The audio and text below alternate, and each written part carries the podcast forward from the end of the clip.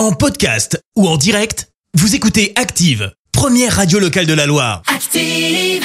L'actu vue des réseaux sociaux, c'est la minute hashtag. Il est temps de parler buzz sur les réseaux sociaux et c'est avec toi Clémence. Et ce matin, on va parler euh, gros bad buzz. Alors pour ça, eh ben, on prend la direction de Béthune et plus précisément, on va sur le marché de Noël.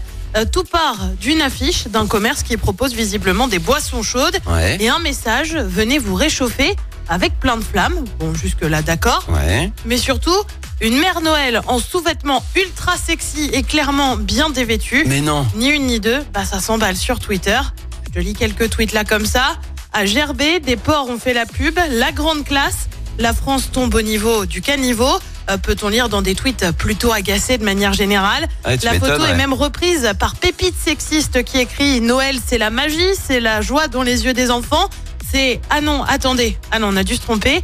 Euh, certains vont encore plus loin comme Nanette. Quand on confond marché de Noël et salon du porno, la ville de Béthune, Ouais. elle n'a pas réagi pour le moment, mais l'avenir de l'Artois, journal présent à Béthune, avait déjà noté d'autres affiches de ce style avec des mères Noël très, mais alors très dévêtues.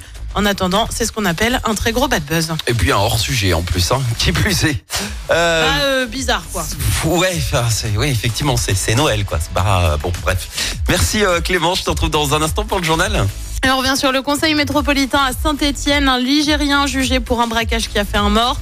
Le préservatif gratuit pour les 18-25 ans. Et puis la chorale de Rouen affronte Dijon ce soir. Merci à tout à l'heure. Merci, vous avez écouté Active Radio, la première radio locale de la Loire. Active.